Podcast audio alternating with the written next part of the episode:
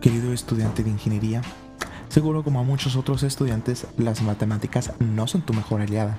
Son complejas y difíciles de entender y todos los problemas y ejercicios parecen pertenecer a otro mundo fuera de la realidad. Pero ya lo dijo Galileo, las leyes de la naturaleza están escritas en el lenguaje de las matemáticas.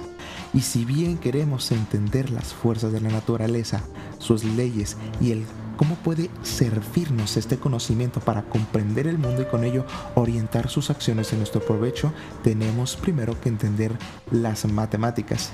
Y, está bien, yo solía odiar las matemáticas, en la manera en la que me enseñaban parecían ser uno de los obstáculos más grandes en la escuela. A aprender tales cosas como un binomio, encontrar una X y luego una Y y después con exponentes mayores a 1 y la cosa se iba complicando, ¿vale? Pero todo esto, ¿para qué? Las matemáticas aparecieron como lenguaje para poder almacenar y procesar datos matemáticos con una eficiencia nunca antes vista. En una sociedad agrícola se usaban para cuantificar la cantidad de grano disponible, la cantidad de alimento producido en un determinado tiempo, etc. Hoy en día se usan para hacer diversos cálculos, desde el soporte que necesita una estructura para que no se derrumbe, pasando por la sal que necesita un corte de carne para que tenga ese sabor exquisito, hasta los cálculos complejos necesarios para que la siguiente misión de SpaceX sea un total éxito.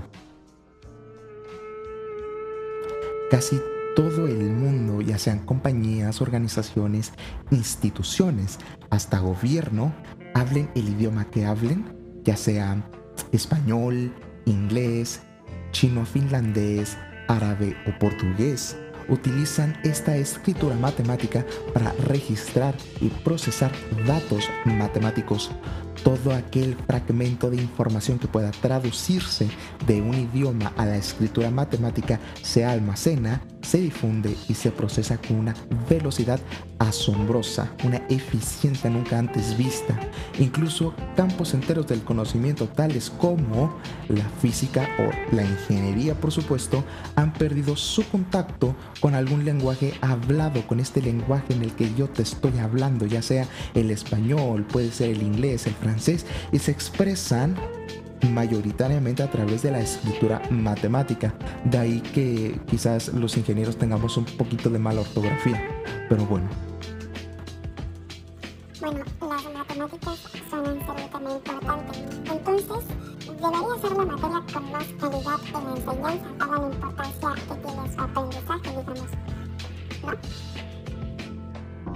Pues no exactamente, mi estimado ya que según la página de Nuestro Mundo en Datos o Our World in Data, México está, fue calificado en el 2015 tan solo con 408.02 puntos, es decir, estamos en el rango de países que eh, menos eh, aprende matemáticas. Digamos que el máximo eh, puntaje de, de, esta tabla es 650 y el mínimo son 290. Esto exactamente a qué se debe. En realidad personalmente le he hecho mucho la carga al tema de, de la educación básica. Y la educación básica en México es bastante lamentable y sobre todo en temas de matemáticas y ciencias básicas como la física, la química, etc. Pero exactamente, ¿qué tiene de malo? Tú imagínate asistir a una clase de arte en la que solo enseñan a pintar una valla y que nunca te muestren a Leonardo da Vinci o Picasso. Digo, nadie aprendería a apreciar el arte. En realidad lo dudo mucho. Probablemente diría algo así como que aprender el arte en una escuela fue una pérdida de tiempo. Aquí el problema es que mientras que todo el mundo, eh, generalizando un poco, habla continuamente de planetas, de estrellas, de átomos, del ADN, de la codificación del código genético, etc., lo más seguro es que nadie le haya hablado a usted, querido estudiante, de las fascinantes ideas de las modernas matemáticas como los grupos de simetría, los novedosos sistemas numéricos en que 2 más 2 no siempre son 4, o las bellas formas geométricas de las superficies de Riemann. Entonces, ¿cómo le hacen algunas personas para salir adelante en estos campos a pesar de la mala educación? Pues algunos de nosotros corremos con la suerte de que en algún momento nos topemos con algún profesor que sea, digamos, bueno enseñando, que nos introduzca a este mundo eh, bastante interesante. Pero lamentablemente no todos corren con la misma suerte y tienen que aprender solos. Tienen que, digamos, continuar por su propia cuenta si quieren pasar un examen a pesar de eh, las malas enseñanzas de los profesores. No obstante, una vez iniciados en este mundo, eh, sobre todo los físicos, consiguen, este, digamos, dejar de lado la manera tradicional de pensar y aprenden eh, a pensar de nuevo con ayuda de los sistemas externos de procesamiento de datos, es decir, con la ayuda de la matemática se genera una nueva manera de pensar. Por eso es que, digamos, físicos, abogados y médicos hablan un distinto idioma, sobre todo también los ingenieros, que son lo más cercano a los científicos, pero no llegan a serlo. Es decir, hay todavía ahí una brecha, digamos, de conocimiento porque los ingenieros, eh, a diferencia de los, de los científicos, de los físicos, eh, aplican los conocimientos. Eh, como ya hemos dicho en episodios anteriores, en un episodio anterior, eh, los ingenieros no están en búsqueda de la verdad, no están este, en búsqueda de esa fórmula que llega a describir la realidad.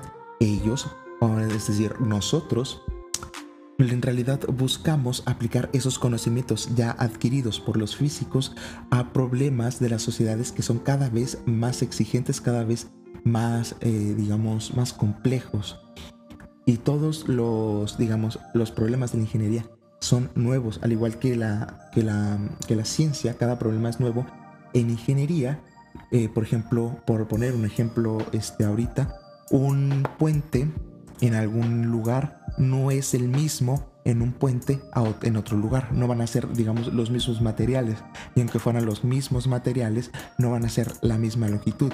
Y aunque fuese de casi la misma longitud, no va a albergar este, el mismo tráfico. Es decir, cada problema requiere una base de conocimientos científicos bastante fuerte. Pero bueno, me estoy desviando del tema. ¿Qué son las matemáticas? Entonces, ¿vas a hablar de matemáticas o no? Ah, sí, las matemáticas. Muy bien, hablemos del álgebra. Ah, el álgebra, polinomios, etcétera, etcétera. Qué bonito es el álgebra. Muy bien.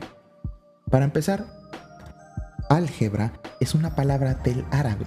Para entender su origen, tenemos que remontarnos a la época y al ambiente retratados en Las Mil y Una Noches, cuando aquel imperio islámico se transformó en una potencia militar y científica.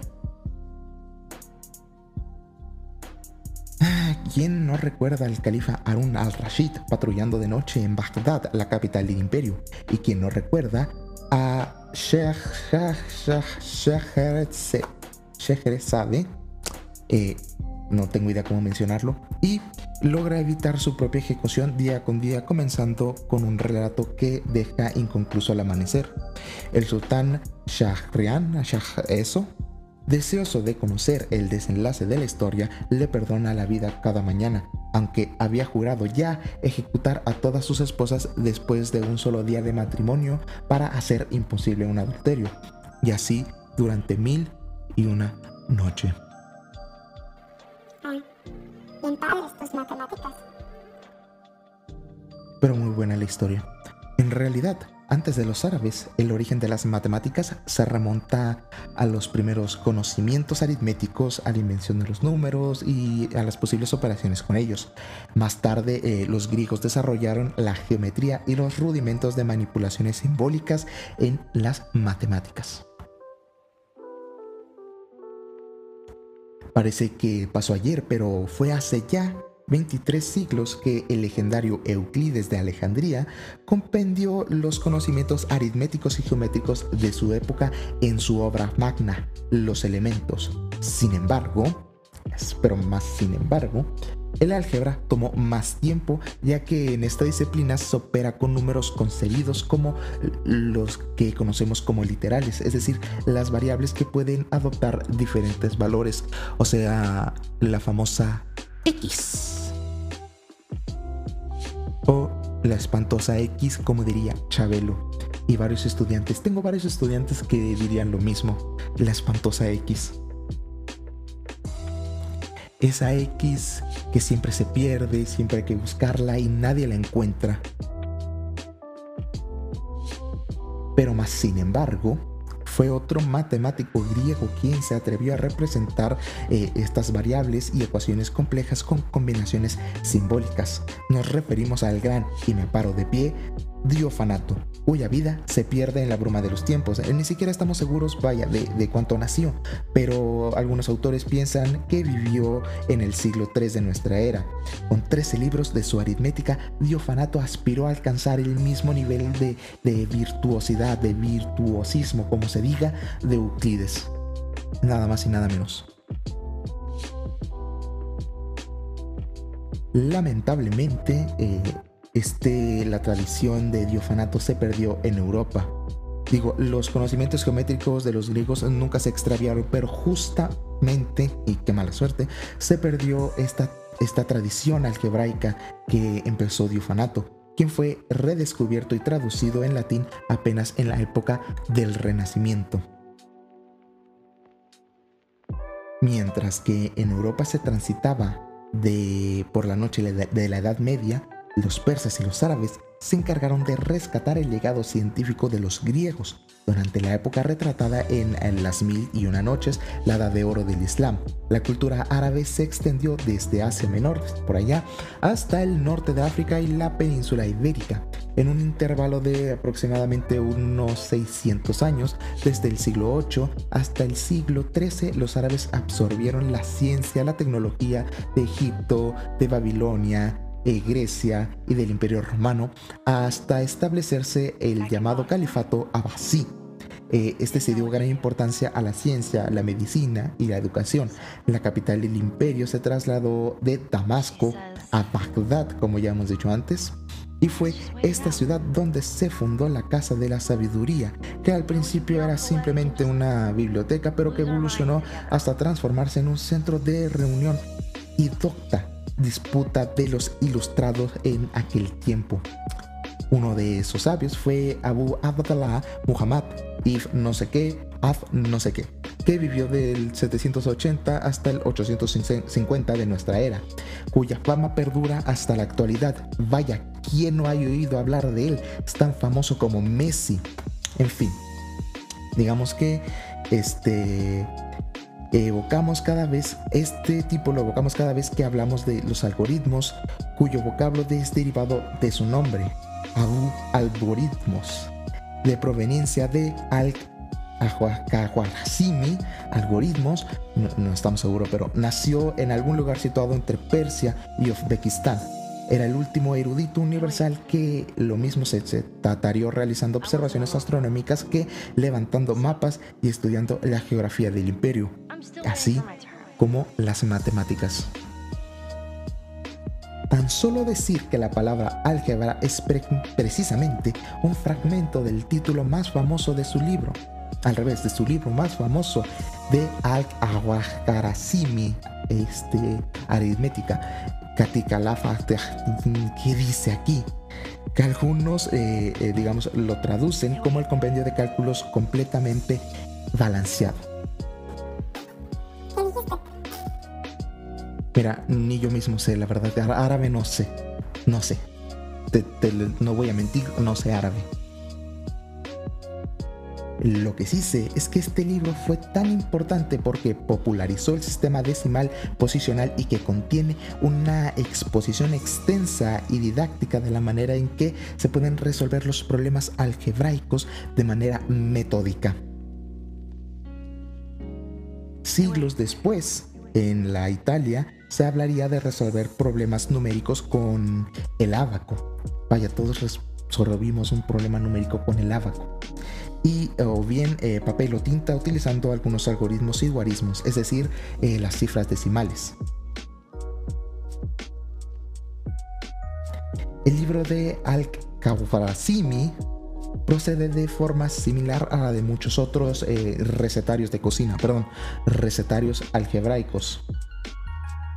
Este plantea un problema particular y muestra cómo hallar una solución. El problema se podría encontrar un número que reducido a tres unidades se convierte en dos. Lo más importante es que el método para llegar al resultado que se puede después de extrapolar a situaciones nuevas. El libro estaba dirigido a los mercaderes que, vaya, hacían cuentas, oye, ¿cuánto cuesta esto? Oye, este, que me debes tanto este, y, e incluso eh, a los jueces que tenían que distribuir las herencias de acuerdo con ciertas eh, proporciones. El estilo es el de un manual, no el de una obra de investigación.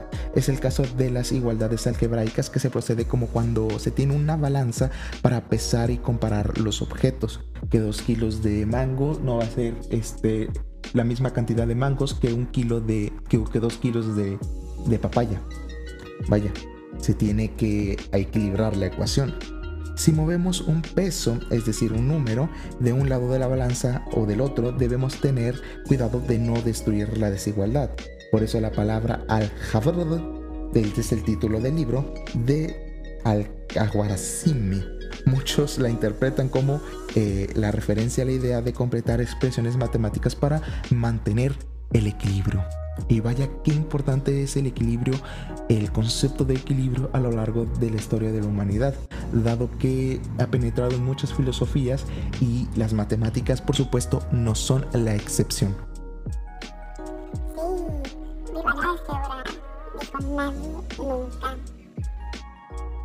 En realidad, hasta este punto podría decirse que el álgebra es lo máximo y que no tendría problema para parecer que la acepción del álgebra para completar es aceptada universalmente, pero la realidad difiere.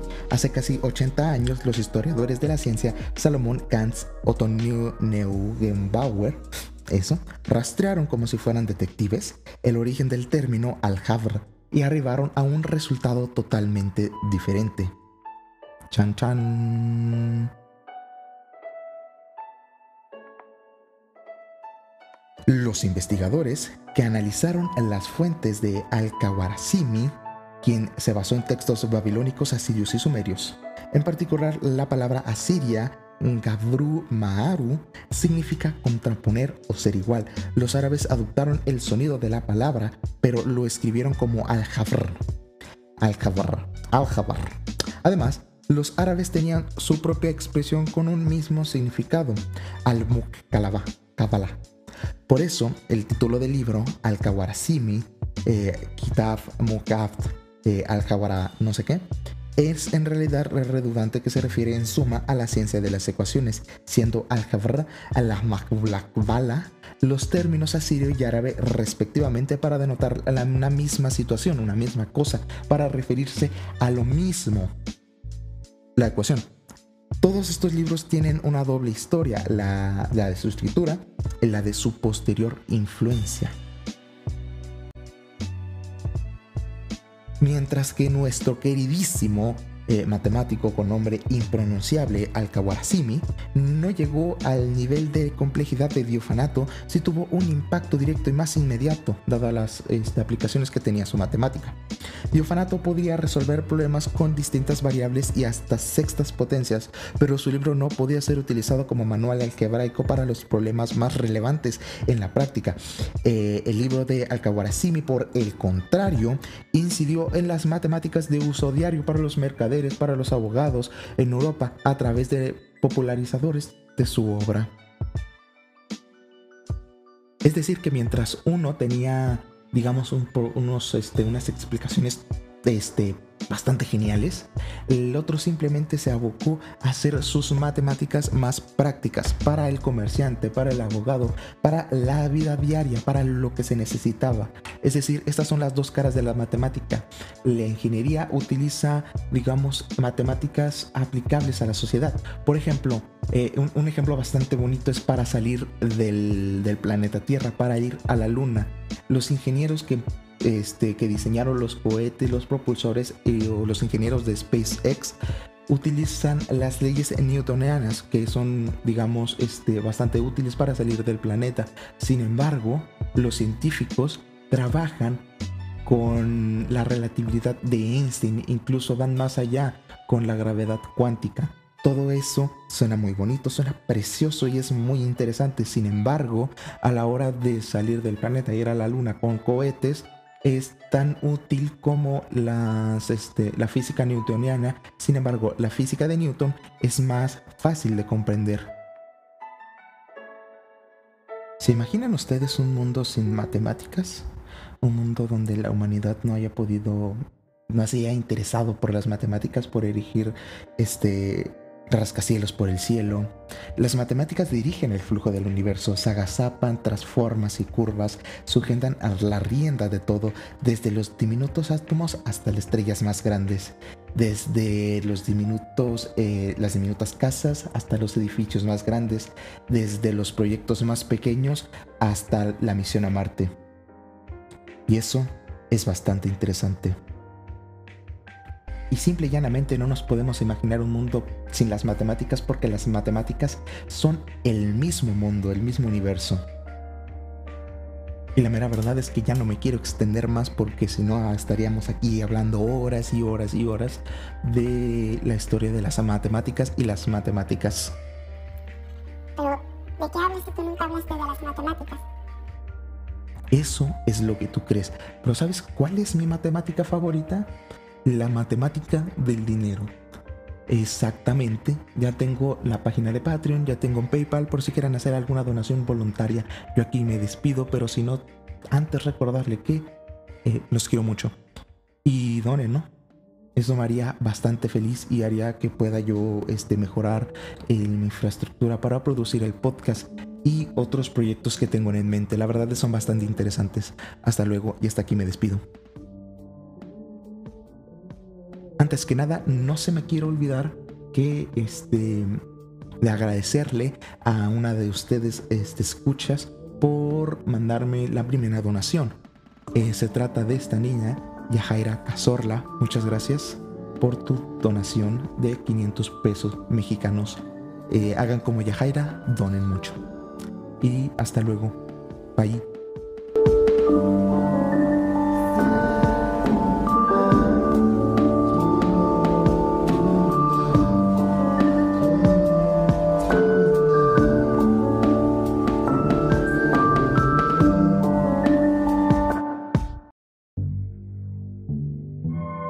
Muchas gracias por estar acá y escuchar este podcast que es suyo. Si te gustó, házmelo saber en las redes sociales que te dejo en la descripción. Recomiéndalo con un amigo.